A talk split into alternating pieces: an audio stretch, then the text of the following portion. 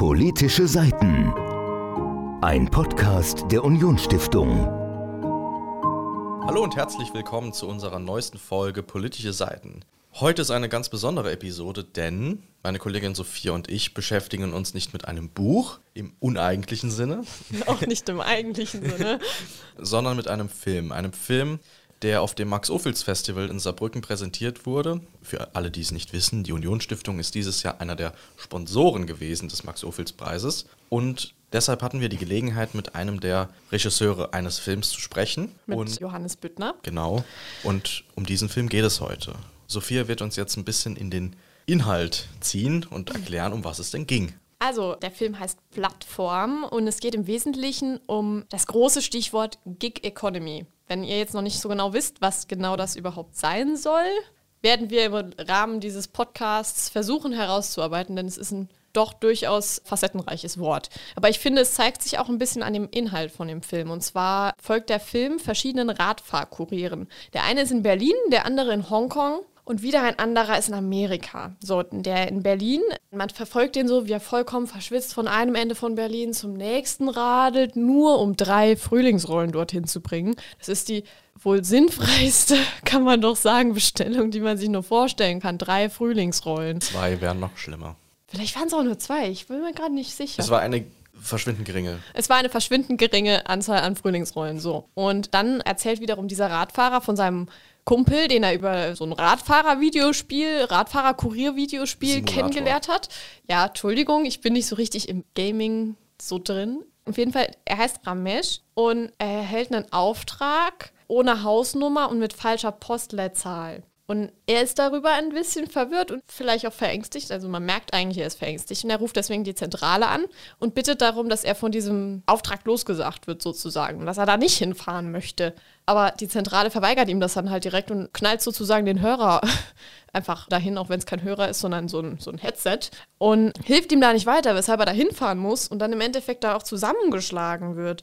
Und ihm sein Roller, sein Elektroroller oder was auch immer das genau war, wird ihm weggenommen, sodass er eigentlich seine Existenzgrundlage des Lieferns kann er damit gar nicht mehr ausüben, wenn man mal genauer drüber nachdenkt. Aber das wird in dem Film noch nicht so verfolgt. Man sieht nur, wie er dann halt blutend bei seiner Familie sitzt und wieder dieses Simulationsvideospiel spielt und dann mit dem Hero in Amerika auch in Kontakt tritt, der ebenfalls Kurier ist, allerdings für die Amazon Flex App. Das heißt, er nutzt da diese App von Amazon und, und kann dann sozusagen ganz spontan irgendwie was annehmen, aber irgendwie bekommen das gleichzeitig alle anderen angezeigt. Ja, und der Erste, der First Comes, First Serve. Ja, genau, der darf es dann ausliefern. Ja. Und da das nicht reicht, hat er auch noch einen Job als Juicer. Das ist also jemand, der E-Scooter auflädt über Nacht. Der sammelt die alle ein und lädt die über Nacht auf. Und er hat dann noch drei weitere Jobs laut dem Film, die nicht näher ausgeführt werden. Und eigentlich will er Schauspieler werden. Also so diese Idee vom American Dream, der sich absolut nicht erfüllt. Mhm. Und Hiro ist also quasi das Paradebeispiel für einen ja, modernen Arbeiter, der in vielen Jobs angestellt mhm. ist, mehr oder weniger angestellt, weil gerade bei dieser App ist ja nicht wirklich ein Arbeitsvertrag, glaube ich, da. Das ist so Gelegenheit. So ein Gelegenheitsabhol-Service-Ding. Genau.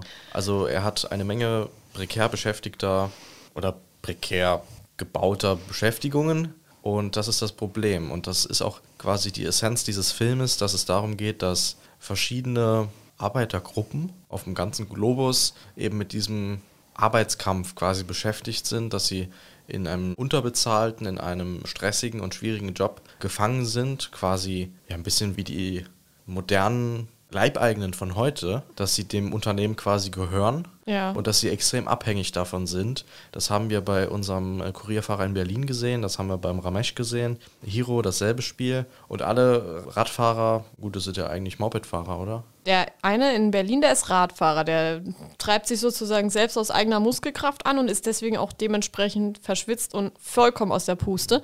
Der Roller. Ramesh hat einen Roller. Ist aber trotzdem verschwitzt, weil Und der Hiro fährt, glaube ich, noch halb auf seinen E-Scootern rum, trägt sie halb, hat so ein Ziehfahrzeug, wo er noch seine Amazon Flex App ja. Artikel drauf hat. Also der ist einfach nur vollgepackt wie ein Packesel regelrecht. Ja. Also so sieht das dann aus in dem Filmabschnitt. Und das vollkommen abgespacede bei Hiro ist dann noch, dass er ja ja, wie gesagt, Schauspieler werden will und er bekommt dann ein Casting-Angebot für eine Science-Fiction-Serie über einen Pizzalieferanten, der für eine Firma arbeitet, die Pizza in 30 Minuten oder wenn sie dann in 30 Minuten nicht geliefert wird, dann kostenlos anbietet. Und deswegen hat dieser Pizzalieferant unheimlich Druck. Aber der Pizzalieferant, er kam noch nie zu spät. Und es ist im Endeffekt ein vollkommen sinnloser Actionfilm, der vielleicht auch das, was Hiro so täglich im Leben begegnet und auch den anderen beiden Ramesh und dem Radfahrer in Berlin, das wird banalisiert schon fast in diesem Film und da tut sich ein unheimlich großer Kontrast auch auf. Ich hatte den Eindruck, als ich das gesehen habe, also die Szene mit dem Spiel. Mit dem Spiel oder mit dem Film jetzt? Beides. Also ich komme gleich zum anderen, aber es geht mir zuerst um den Film. Ja. Äh, da habe ich zuerst gedacht, oh, jetzt bin ich in einer Zeitschleife gefangen, wie in so einer, also das war ja schon eine Metaebene. Der Film im Film. Das war schon crazy Thema. ein bisschen. Das war schon schwierig nachzuvollziehen und die, also es war nicht schwierig nachzuvollziehen, weil es irgendwie intellektuell zu schwer gewesen wäre, sondern einfach, weil es wirklich unerwartet kam. Und ich habe ein bisschen begreifen müssen, ein paar Sekunden gebraucht, bis ich dann verstanden habe, um was es ging. Also lag es vielleicht doch daran, dass ich dem Film gewachsen war. Aber dieser Animationsstil, kannst du dich dann auch daran erinnern? Also ich muss sagen, ich war total verwirrt, als diese Videospielebenen jeweils kamen. Ich habe gedacht, okay, warum ist das jetzt hier animiert? Was irgendwie lag es daran, dass sie die Vogelperspektive nicht mit der Kamera hatten filmen können und es dann irgendwie kostengünstiger war, das zu animieren. Ich habe ewig gebraucht, um zu verstehen, dass das eine ein Spiel war. Und dann dieser Actionfilm, der war ja tatsächlich mit Hiro dann in Anführungszeichen schon in Besetzung gewesen. Da hat man die Vorstellung dieses vollkommen irrwitzigen Casting, dieser irrwitzigen Casting-Persönlichkeit, die da gesessen hat und eigentlich, er hatte keine Zeit, er kam zu spät und weiß der ja was alles, ne? Und da erzählt hat, oh, das ist alles toll und dann crasht er in diese als Geisterfahrer irgendwie diese Straße entlang und weiß der Geil was, was der sich alles vorgestellt hat. Und du, du, du siehst das da und es ist, das ist eine vollkommen falsche Welt. Ja, Hiro, das ist ja dann der Bogen gespannt. Hiro hat ja zuerst die ganzen Auslieferungsjobs und das Juicing und die Art und Weise, wie sein Casting gestaltet wird, ist ja ähnlich. Also ja. es ist ja nicht nur ihn, also sie sind, die haben ihn ja nicht eingeladen, weil er Hero ist und er ist der Allertollste und ein toller Schauspieler, sondern er ist einer von zig Millionen und man probiert mal jeden durch und schaut, wie es klappt und das ist so wie am Fließband. Ja, und das wirklich Verrückte ist, ihm wird ja gar kein richtiger Vertrag angeboten für diesen Film. Also er kann jetzt nicht irgendwie im nächsten Moment was unterschreiben und schwupps hat er plötzlich all seine Probleme, die er mit seinen fünf Jobs, die er da gleichzeitig stemmt, irgendwie doch hat. Die wird er nicht einfach mit einem Vertrag los, weil es keinen Vertrag gibt. Ja. Er will ihn als irgendeine unabhängige Kraft haben. Es wird gar nicht näher spezifiziert, wie das dann aussehen würde. Er will es halt einfach mal probieren mit dem Hero. Ne? Er, hat, er sieht da das Potenzial und er möchte jetzt keine etablierten Schauspieler mehr wählen dafür, weil die werden ich weiß nicht, was die dem sind. Vielleicht, vielleicht sind sie ihm eigentlich nur im Endeffekt zu teuer. Ja, kann und, sein. und das will er nur verschleiern. Aber der will dann stattdessen so, so einen unerfahrenen Schauspieler haben, der irgendwie so ein bisschen. Er, er drückt sich fast so aus, als wollte er einfach einen, in Anführungszeichen, abgeranzten Schauspieler da vor sich sitzen haben. Und das ist eigentlich das, was mich an dieser Filmszene am meisten verstört hat, wie er mit dem Hero umgegangen ist. So nach dem Motto, ja, ist gerade perfekt für diese Science-Fiction-Rolle. Der ist so ein bisschen ungeschliffen, dieser Charakter, den er er da skizziert hat, da passt der Hero einfach gut rein und ich nehme den jetzt einfach mal und ich biete dem keinen Vertrag an und will doch Schauspieler sein, will doch Schauspieler sein. Ja, und er hat ja auch keine Wahl. Also das ist ja so, den Menschen wird ja komplett die Möglichkeit genommen, frei zu entscheiden. Die sind abhängig von dem System, von diesem immer schneller, immer besser, per Knopfdruck alles direkt bekommen. Ich fahre nicht mehr selbst ins Restaurant und esse dort. Nein, ich möchte zu Hause essen. Es soll geliefert werden, möglichst schnell. Ich kann es nicht ertragen, auch nur 31 Minuten zu warten. Ja, es müssen 30 Minuten sein, sonst Maximal. kostenlos. Maximal. Also Sonst kostenlos. Dann, dann besser, ja. Wie so eine tickende Zeitbombe hinten in deinem Auto. Und es würde mich nicht wundern, wenn er das nachher selbst bezahlen kann. So, warum sollte die Pizzeria oder das Restaurant hingehen und sagen, wir übernehmen das, weil du zu langsam warst? Nö, das, das wird dann, dann so wahrscheinlich der Zusteller selbst bezahlen müssen. Ja. In diesem Science-Fiction-Film-Szenario. Aber darüber hat sich der Casting-Typ überhaupt keine Gedanken gemacht. Ja, natürlich nicht. Es war, dem, war in Gedanken schon wieder bei seinem Telefon, glaube ich, gewesen. Aber du hast gesagt, wie in dieser Science-Fiction-Welt. Aber das ist ja auch real. Ja. Also wenn ich überlege, was, was für Vorfälle es in der Gastro zum Beispiel gibt, wenn ein Tisch einfach abhaut und die Zeche prellt, dann ist das ja oft so, dass die Mitarbeiter das in manchen Restaurants von ihrem eigenen Geld dann bezahlen müssen oder sie müssen ihr komplettes Trinkgeld an den Chef abdrücken. Das ist so das Problem, das ich da sehe. Also man hat quasi die Realität ein bisschen weiter gesponnen. Aber man muss halt auch mal einfach sehen, diese Essenskuriere, auch die Paketkuriere oder die Amazon Flex Kuriere oder was auch immer. Ich muss allerdings sagen, Amazon Flex ist wiederum ein System, das mir nicht bekannt ist. Ich kannte das auch nicht. Aber der Film hat das ganz gut erklärt, wie das funktioniert. Aber all diese Zusteller, die uns jeden Tag mit unserer noch so banalen, ich sag mal, Amazon Bestellungen versorgen. Ne? Die haben ja auch gleichzeitig in der Pandemie dafür gesorgt, dass wir versorgt waren und waren schlicht und ergreifend systemrelevant. Und deswegen, wir heißen ja politische Seiten, spannen wir hier mal den Bogen zur Politik sozusagen. Man hat ja in Corona-Zeiten gemerkt, dass das diese Menschen unerlässlich für uns sind. So, wir saßen zu Hause im Homeoffice oder gut, in meinem Fall, ich hatte keine Schule mehr. Schule war zu. ich saß einfach nur zu Hause und habe fürs Abitur gelernt. Aber die Leute von der Post, die von Hermes, wie all diese Zusteller überhaupt heißen, es sind ja unglaublich viele Zusteller und dann hat mittlerweile auch Amazon bei uns angefangen zuzustellen, selbst mit eigenen Zustellern. Wir sind abhängig von denen. Die haben uns dann noch unser Klopapier oder was weiß ich was noch vor die Tür geliefert, als wir es im Aldi und im Lidl nicht mehr gefunden haben, weil die Regale ausgeräumt waren.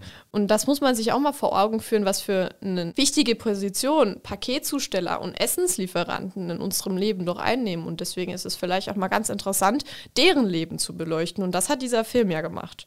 Nur stellt sich dann die Frage, wie geht denn der Film aus? Wollen wir das vorwegnehmen? Gut, wir haben es im Interview nachher auch vorweggenommen und ich glaube auch mit Zustimmung von Herrn Büttner. ja, der Film geht ja in einem großen Streik aller Kuriere weltweit aus.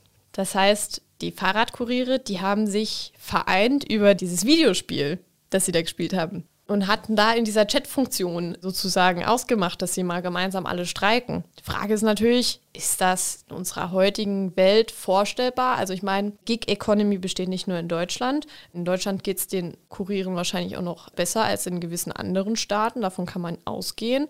Ist es vorstellbar, dass international gestreikt werden kann? Von allen Betroffenen, die noch dazu Konkurrenten voneinander sind. Das kann man sich fragen.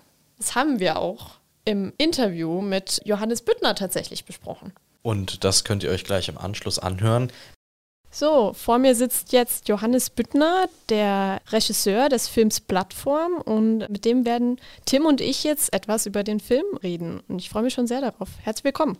Hallo, ich freue mich auch hier zu sein. Wollen Sie sich vielleicht mal einmal kurz vorstellen? Was machen Sie? Wer sind Sie? Wie waren Sie hier an diesem Film am Arbeiten? Wie kamen Sie dazu? Ja, sehr gerne. Ich würde gerne mich und meinen Kollegen und Freund Steffen Köhn vorstellen, mit dem ich das Projekt realisiert habe. Vielleicht fange ich einfach mal bei Steffen an. Steffen ist Anthropologe, Filmemacher und Videokünstler und beschäftigt sich mit seiner Arbeit mit digitaler Selbstorganisation, digitalen Landschaften und geht dort oft sehr recherchebasiert vor. Momentan ist er auf Kuba und guckt sich da an, wie dort digitale Kultur entsteht, was es dort für Influencer gibt, ob es dort Influencer gibt und vor allem, was es dort für eine Form von so digitaler Selbstorganisation abseits dem Internet, was wir so kennen, gibt. Cool, das klingt ähm, schon sehr spannend. Ich bin Grafiker und bildender Künstler und arbeite oft installativ mit unterschiedlichen Medien. Und ich glaube, diese Schnittstelle am Interesse von digitaler Arbeit, was bedeutet das, im heutigen Kapitalismus in der digitalen Welt zu arbeiten, das ist was, was Steffen und mich beide interessieren. In meinen Projekten gehe ich sehr ähnlich vor, dass ich auch mit Menschen zusammenarbeite. Dabei interessiert mich vor allem deren Rolle oder Funktion als Arbeitende. Und die lade ich oft dann ein in meinen Installationen, in meinen Ausstellungen, ihre Arbeit performativ fortzuführen oder in diesen unter bestimmten Parametern darüber zu sprechen. Also ich engagiere oft arbeitende Menschen in meinen Werken. Haben Sie dann auch in der Filmbranche bereits vor diesem Film hier Erfahrungen gemacht bei Projekten? Genau, also ich taste mich so langsam an die sogenannte Filmbranche ran. Steffen ist, wie gesagt, Filmemacher und hat da weitaus mehr Erfahrung, auch bereits mit Produktion von eigenen Spielfilmen. Und einigen Kurzfilmen. Bei mir ist es so, dass ich praktisch aus diesem Kunstkontext und aus dem Bereich der Installation und dem skulpturalen Arbeiten jetzt so gerade praktisch in die, in die Filmwelt reinkomme. Ich hatte, bevor ich Plattform gemacht habe, bereits eine Videoinstallation gemacht, in der ich mich auch mit Gig Economy auseinandergesetzt habe und in dem Fall mit Arbeiterinnen auf der Plattform Fiverr. Und diese Videoinstallation gibt es praktisch auch als Einkanal-Film, als Einkanal-Kurzfilm. Aber Plattform ist jetzt auf jeden Fall in dieser Form das, was man am ehesten als klassischen, in Anführungszeichen, Kurzfilm verstehen würde und ist da auch mein Debüt in, in der sogenannten Filmbranche oder auf einem Filmfestival. Das ist ja. natürlich dann auch total spannend, dann direkt auf einem Filmfestival dann auch zu debütieren, oder? Klar, auf jeden Fall. Ich bin sehr gespannt, was das bringen wird. Sie haben jetzt eben schon Gig Economy angesprochen, vielleicht für unsere interessierten Zuhörer. Was ist das eigentlich? Was versteht man darunter? Und woher rührt Ihr Interesse an dem Thema? Also genau, unter Gig Economy oder auch Plattformkapitalismus versteht man die Organisationsform von Arbeit, bei der Arbeiterinnen nicht bei einem Betrieb angestellt sind und darüber vielleicht auch versichert sind, vielleicht in Betriebsräten organisiert sind, etc., sondern indem ich mit meinen eigenen Arbeitsmitteln für kurze Jobs praktisch bei einem Anbieter arbeite. Also ein sehr bekanntes Beispiel dafür ist zum Beispiel Uber, der Beförderungsdienstleister, der kein eigenes Taxi oder kein eigenes Auto besitzt, weil Arbeiterinnen, die für Uber arbeiten, mit ihrem eigenen Auto und mit ihren Handys oder mit ihrer eigenen digitalen Infrastruktur für Uber arbeiten. Ein anderes Beispiel ist Airbnb, wo ich meine eigene Wohnung vermieten kann. Bei der benannten Plattform Fiverr kann ich digitale Arbeit kaufen oder verkaufen. Bin auch nicht bei Fiverr angestellt, sondern bin praktisch als Freelancer, als Digital Entrepreneur, gehe ich dorthin und biete meine, meine Arbeitskraft an. Dann gibt es solche Beispiele wie Amazon Mechanical Turk, wo man die Möglichkeit hat, ganz viele kleine Mikro- Jobs zu übernehmen. Also das sind ganz spezielle Dienstleistungen oder Dinge, die ein Computerprogramm momentan noch nicht so gut machen kann. Also vielleicht eine ganz kleine Bildbearbeitung bei Photoshop. Und wenn man davon 1000 gerne in Auftrag geben möchte, werden die dann aufgeteilt, dass ich immer vielleicht so ein 20er Päckchen. Und dann sitzen die Arbeiterinnen, die bei Amazon Mechanical Turk registriert sind, da und bekommen diese Mikrojobs machen dann diese Bildverarbeitung vielleicht für zwei Cent oder so, mhm. die Bildbearbeitung. Und das wird dann zum Schluss wieder gesammelt und als Paket praktisch an, den, an die Kundinnen von Amazon Mechanical Turk weitergegeben. In unserem Fall bei Plattform gehen wir von der Essenslieferdienstbranche aus und da ist es auch so, dass man praktisch für diese, für diese Essenslieferdienste arbeitet und mit seinem eigenen Fahrrad und mit seinem eigenen Equipment hinkommt und immer super flexibel, wie von diesen Anbietern betont wird, in diesen kleinen Jobs arbeiten kann. Wie kamen Sie jetzt auf das Thema? Also was hat Sie hieran besonders gereizt, sich mit Gig Economy beziehungsweise auch mit dem Arbeitsleben von Fahrradkurieren auseinanderzusetzen? Also genau, wie ich erwähnt hatte, arbeite ich auch selber als Grafiker und muss auch neben meiner Kunst auch ab und zu immer wieder Geld verdienen. Und eigentlich dadurch kam ich auf die besagte Plattform Fiverr. Und mich interessiert generell, was ich gesagt hatte, Arbeit, weil ausgehend von mir als künstlerisch arbeitenden Menschen, der probiert auch immer seine Arbeit in der Gesellschaft, in der wir leben, zu kontextualisieren, frage ich mich, wie das andere Menschen auch machen. Und ich glaube, es ist ein sehr großer Identifikationsrahmen, was wir arbeiten, wie wir uns darüber identifizieren. Und deswegen zieht sich eine Frage durch meine Arbeit.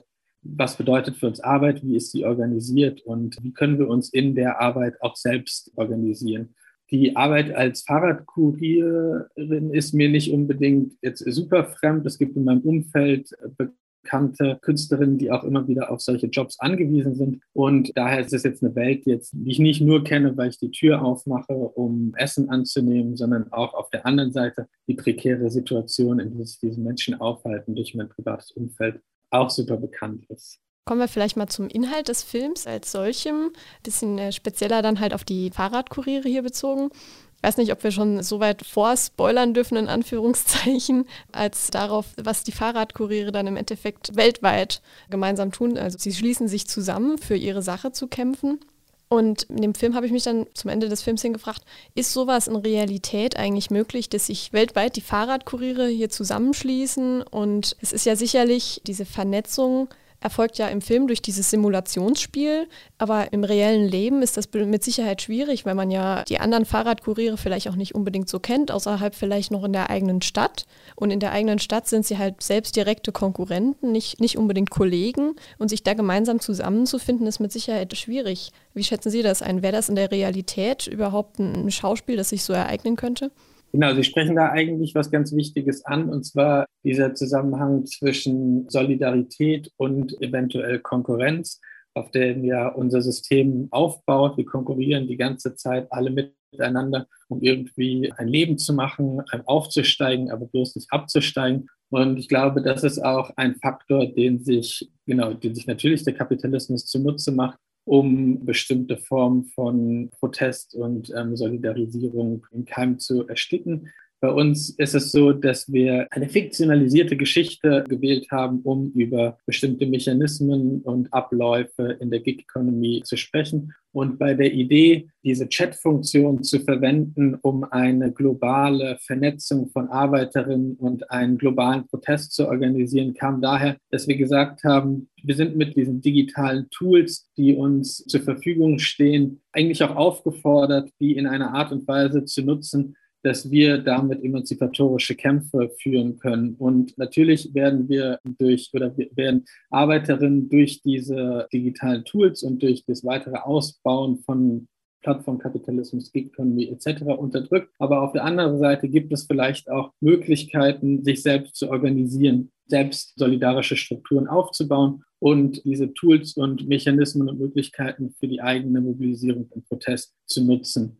Das heißt, was Sie gerade sagen, ist das überhaupt möglich, eine globale Kommunikation oder eine globale Vernetzung von Arbeiterinnen? Ich denke, unbedingt ist es möglich, gerade in dieser digitalisierten und globalen Welt. Wir haben die Möglichkeit, eigentlich mit jeder Person, die einen Internetanschluss haben, zu kommunizieren und uns zu vernetzen auszutauschen etc. Und alle bisherigen Erkämpfungen von Freiheiten, von Rechte für Arbeiterinnen, Gleichstellung von Mann und Frau, alle möglichen Kämpfe der LGBTQI-Community und so weiter. Antirassistische Kämpfe haben immer gegen Widerstände kämpfen müssen und sahen vielleicht aus der Perspektive, aus der heraus sie geführt werden, auch teilweise nicht unbedingt volksversprechend aus, aber durch immer weiter das Adaptieren von der Zeit, in der wir leben und das immer weitere Kämpfen an diesen Konflikten sind wir da angekommen, wo wir jetzt sind und von dort geht es jetzt auch weiter. Aber wer ja auch da beleuchtet wird, szenisch,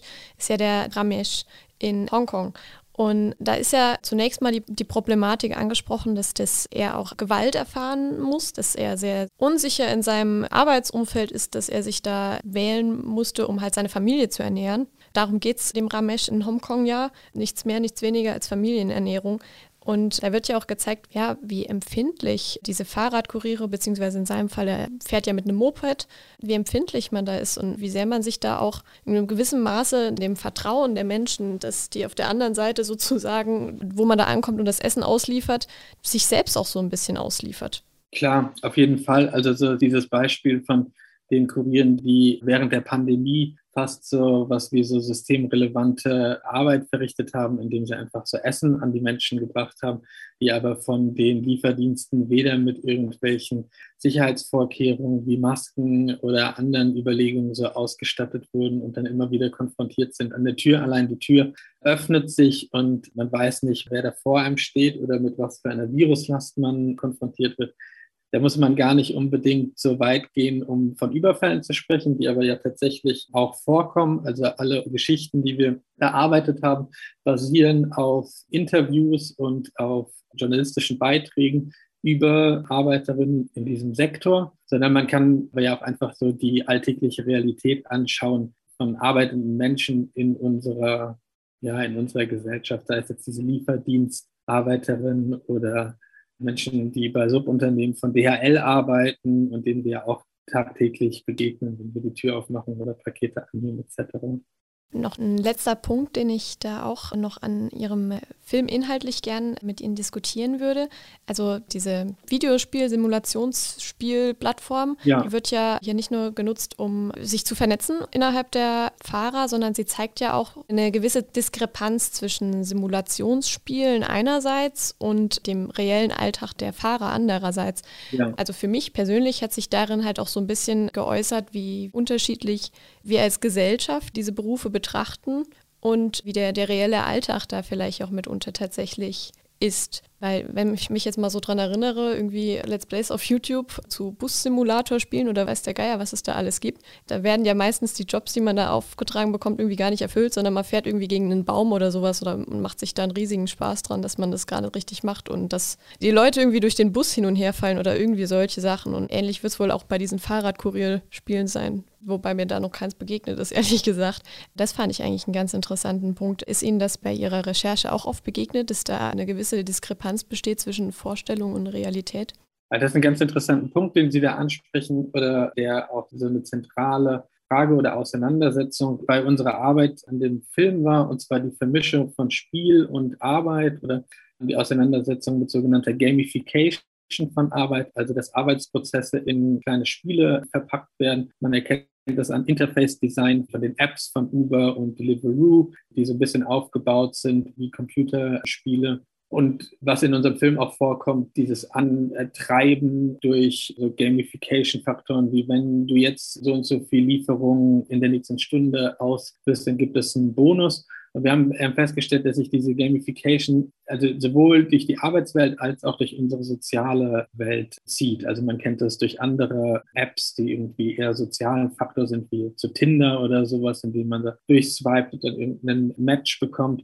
Bei uns in dem Film taucht das noch auf, wie Hero probiert bei Amazon Flex Arbeiten anzunehmen und sich da auch so durchswipe. Und dann auf der anderen Seite gibt es dieses in dem privaten Bereich diese Videospielfunktion, in dem dann auch wieder Arbeit verrichtet wird.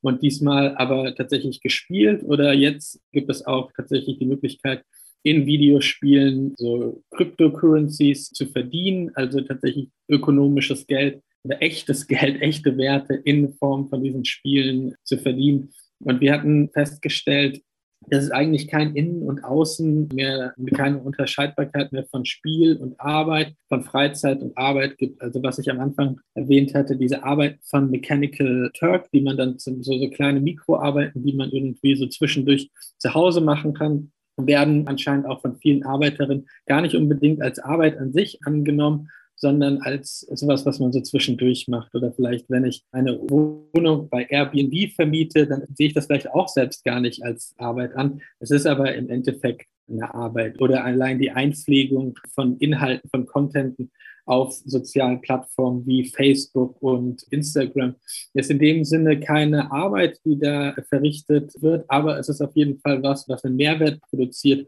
der dann abgeschöpft wird von den Plattformen, die halt, die dadurch leben, dass ich da, dass ich da Content draufstelle und sie dann durch Werbung damit Geld machen können.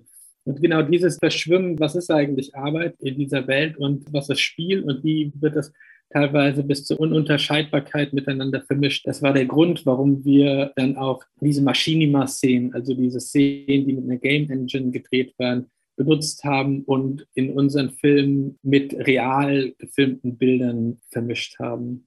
Herr Büttner, zum Ende würde ich gerne noch einmal fragen, im großen Kontext des Max-Ophüls Festivals, worauf freuen Sie sich dann persönlich noch? Ich freue mich mit Maske und Abstand Kolleginnen dort zu treffen. Ich glaube, das ist was ganz Besonderes, irgendwie nach so langer Zeit tatsächlich an so einem Gelegenheit zu haben, daran tatsächlich in Person teilzunehmen. Gleichzeitig habe ich natürlich auch ein bisschen Sorge und, und Angst, aber bin überzeugt, dass mit einem guten Hygienekonzept das auch alles wunderbar laufen wird. Ich freue mich natürlich, den Film auf einer großen Kinoleinwand mit Publikum sehen zu können. Ich freue mich auf interessante Gespräche und Auseinandersetzungen.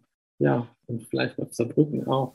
Ich bin sicher, dass das mit dem Hygienekonzept des Max-Ophüls Festivals sehr gut klappen wird. Haben Sie denn schon ein konkretes Projekt vor Augen, was Ihre persönliche Zukunft betrifft? Also ein neues Filmprojekt, So vielleicht um einen, unseren Zuhörern einen gewissen Ausblick in ihre Zukunft zu geben. Ja, ich bin nämlich gerade ganz am Anfang, beschäftige mich gerade mit neoliberaler und rechtslibertärer Ideologie und bin da ziemlich erschreckt und gleichzeitig auch fasziniert, was in diesem Bereich an Vorstellung von Zukunft und aus dieser Perspektive an Utopien vorherrscht von anarchokapitalistischen Gesellschaft, in denen es eigentlich keine Demokratie und keinen Staat in der Form gibt, sondern in dem nur noch große Unternehmen die ganze Öffentlichkeit lenken und alles privatisiert ist. Das ist eine Thematik, die mich sehr interessiert und an der ich gerade arbeite und gucke, wie ich mit der künstlerisch, mit dieser Dystopie umgehen kann.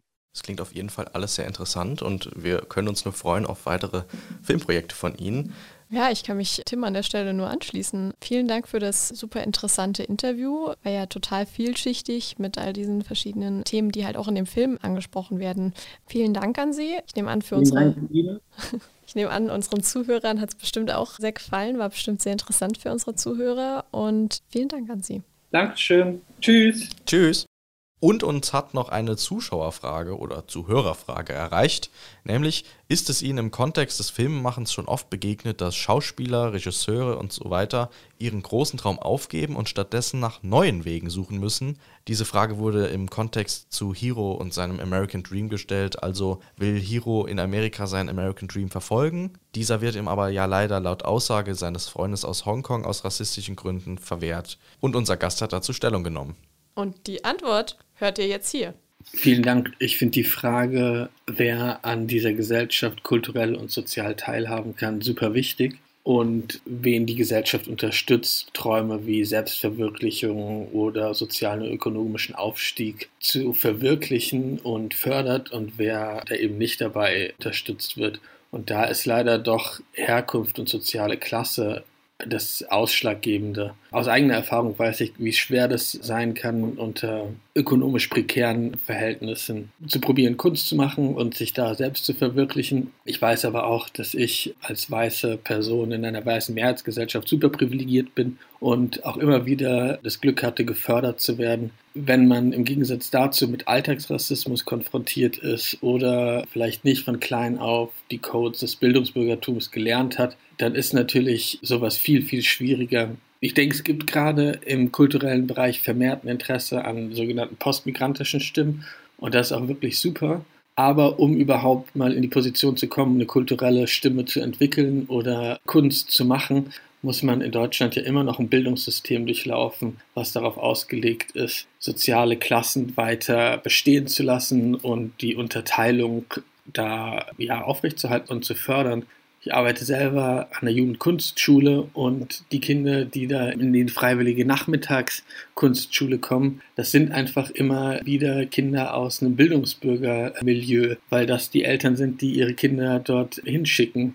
Und deswegen denke ich, auf der einen Seite hat man es zu tun mit einer Gesellschaft, die ja von Alltagsrassismus und von einer Unterteilung in Klassen geprägt ist. Und auf der anderen Seite in Deutschland doch im größten Teil mit weißen Institutionen, die einen weißen Bildungsbürgerkanon reproduzieren und da eine Hegemonie verteidigen. Und ich finde, als Kulturschaffende sollten wir uns da positionieren und sagen, dass wir das nicht wollen und einsetzen dafür, dass es eine pluralistische Kultur gibt, die ja unterschiedliche Bereiche der Gesellschaft widerspiegelt und da Stimmen, die unterdrückt werden, die nicht gehört werden, fördert und die Möglichkeit gibt, gehört zu werden. Das war politische Seiten für dieses Mal. Wenn ihr selbst Ideen habt, worüber Sophia und ich sonst noch sprechen könnten, im Rahmen des politischen Buches natürlich, dann schreibt uns gerne eine Mail an Podcast. Das war Politische Seiten, ein Podcast der Unionsstiftung. Mehr Informationen im Netz unionsstiftung.de